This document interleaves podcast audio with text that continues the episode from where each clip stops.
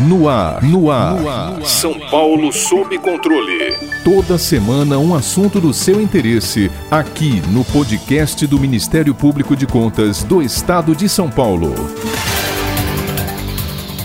Desde 2014, o Brasil não figurava entre os países pertencentes ao chamado Mapa da Fome, segundo o levantamento feito pela ONU sobre a situação global de carência alimentar. Com a pandemia de Covid-19 e suas consequências em setores da saúde e da economia, especialistas acreditam que o país voltará a pertencer à geopolítica da miséria no balanço referente a 2020. Projeta-se que o Brasil esteja próximo dos 9,5% de sua população em situação de subalimentação, isto é, sem quase nada ou nada para comer. Há anos, a filantropia nacional, formada por inúmeras organizações não governamentais, vem alcançando um papel fundamental no combate à pobreza e à fome no país, com o desenvolvimento de ações por vezes similares a verdadeiras políticas públicas que impactam positivamente na vida de milhões de brasileiros. Dentre essas ONGs, destaca-se a Amigos do Bem, que desde 1993 transforma milhares de vidas no sertão de Alagoas, de Pernambuco e do Ceará. A entidade atua na promoção de projetos contínuos de educação e de geração de renda, além de promover o acesso à água, moradia e saúde, rompendo o ciclo secular de miséria no sertão. Graças à ONG, hoje mais de 10 mil crianças e jovens daquela região já podem sonhar com um futuro diferente.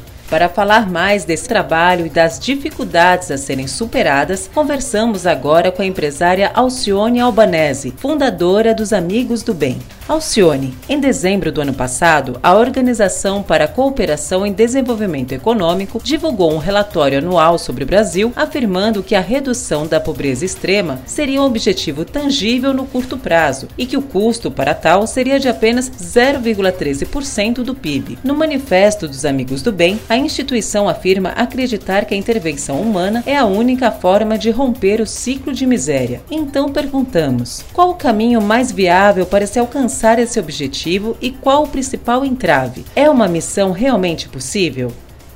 Agradeço muito esta oportunidade de falar um pouquinho do nosso trabalho. Primeiro, para fazer o bem é preciso de muito amor, de muita dedicação, mas também é necessário recursos financeiros. Não é uma missão fácil, mas o nosso projeto prova que é possível transformar e que o bem pode ser feito por todos nós, mesmo iniciando um trabalho como o nosso, sem nenhum conhecimento, mas com muito amor, com muita dedicação, alcançamos os resultados resultados que alcançamos até hoje. O grande diferencial do trabalho dos Amigos do Bem é o acompanhamento muito próximo de tudo aquilo que nós fazemos, principalmente das famílias que nós atendemos no sertão nordestino. Nós só conseguimos transformar e alcançamos tantos resultados concretos ao longo destes quase 28 anos por meio de muita dedicação e dos recursos financeiros que foram colocados e a ajuda que nós temos de muitos amigos para poder caminhar. Não é apenas o quanto nós fazemos, mas também como nós fazemos. Todos os nossos projetos possuem uma gestão, um acompanhamento, uma tecnologia, além de uma proximidade humana que não acompanha apenas os números, mas principalmente acompanha a vida das pessoas com as quais trabalhamos e nos dedicamos tanto no sertão nordestino. É inegável a atuação das organizações sem fins lucrativos no combate à pobreza e à fome, salvando vidas e transformando pessoas invisíveis em cidadãos munidos de dignidade. Mas para isso é preciso da doação de recursos. Alcione, como você avalia o oxigênio da generosidade brasileira em tempos de pandemia e como lidar com a crença de alguns de que não se deve dar o peixe, mas ensinar a pescar?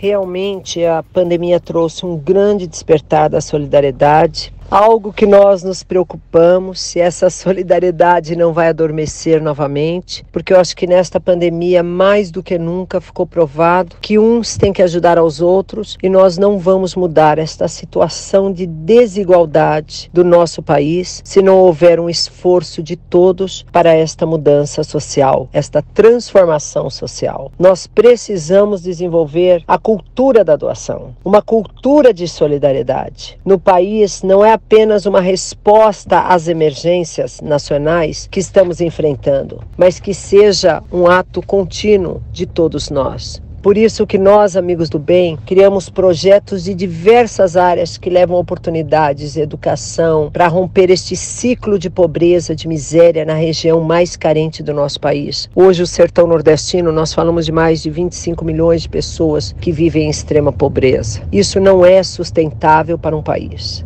Quando se fala de ensinar a pescar, como é que você ensina a pescar em rio seco? Em rio seco não se pesca. Então nós realmente temos que olhar a desigualdade do nosso país e colocar em prática as ações de mudança para uma transformação social. E eu tenho certeza, quando todos se conscientizarem disto, o nosso Brasil rapidamente deixará de ocupar a oitava posição de desigualdade para um dos países mais iguais e desenvolvidos do mundo. Há quase três décadas, você conheceu de perto a miséria e o sofrimento vividos pelas pessoas do sertão nordestino. Esse choque de realidade transformou a sua maneira de olhar para as desigualdades sociais do país e a levou a agir para o bem dos mais necessitados. Alcione, na sua opinião, o Estado e a sociedade, de maneira geral, ainda negligenciam os milhões de brasileiros que vivem em situação de miséria? Falta empatia e engajamento social? Como a sociedade pode contribuir para mudar esse cenário?